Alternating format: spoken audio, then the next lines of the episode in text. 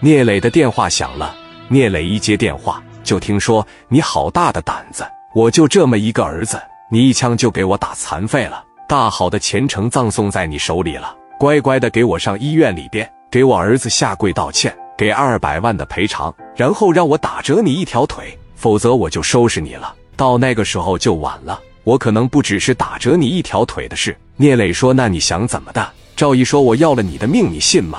我给你扔到这大啤酒罐里边，给你和酵母一块发酵了，你信不信？”聂磊说：“我只能说你好大的口气，找个人打听打听，问问我聂磊是什么人，你有多少米呀？聂鼎荣听说过吗？听没听说过啊？比你有米吧？你问问他敢这么跟我说话吗？刘吉他爹刘柯南是青岛世代，听说过吗？你问问他认不认识我？”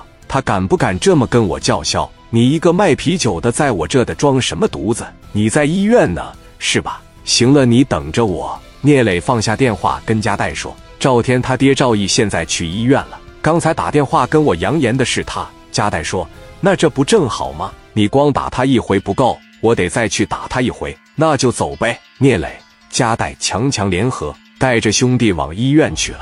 聂磊说的一句话，赵毅听进去了。你可以问问聂鼎荣。赵毅把电话打给了聂鼎荣，说：“你好，聂总，我是赵毅。”聂鼎荣说：“赵总你好啊。”赵毅说：“我问你个事呗，你说吧。”赵毅说：“我给你打听个人。”聂鼎荣说：“我啊是一个假青岛人，我虽然出生在青岛，但是我基本上是不怎么回去。我能认识谁呀？你不认识，但是人家说认识你。”聂鼎荣说：“说出来听听。”聂磊，你认识吗？聂鼎荣一听“聂磊”二字。媳妇跟帅小伙搂搂抱抱的照片就浮现在眼前了，这已经成为聂鼎荣的一块心病了。聂鼎荣说：“你要跟他做生意呀？”赵毅说：“我跟他做个屁的生意！他给我儿子腿打折了。”聂鼎荣说：“那我的遭遇比你还稍微轻一点。”赵毅说：“比我稍微轻一点是什么意思？”聂鼎荣说：“不说了，我只能提醒你这么一句话：及时止损。聂磊这种人，不是我们这种做生意的人能惹的。”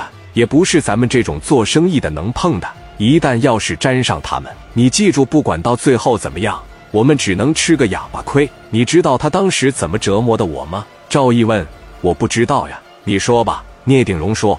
我把聂磊抓住了，我确实想用米砸死他。我把他整到冷库里边，我打了他一天一宿。这小子愣是不认怂。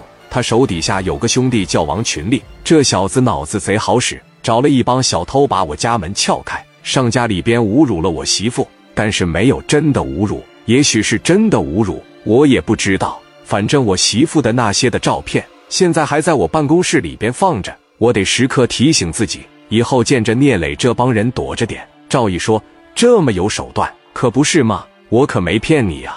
如果你要跟他交手，你可要加点小心呐，尤其是把家里的媳妇看好了。”行了，我知道了。良药苦口利于病，好言难劝。赵毅说：“我怎么就不信呢？一帮小逼崽子而已，看我怎么对付他们。”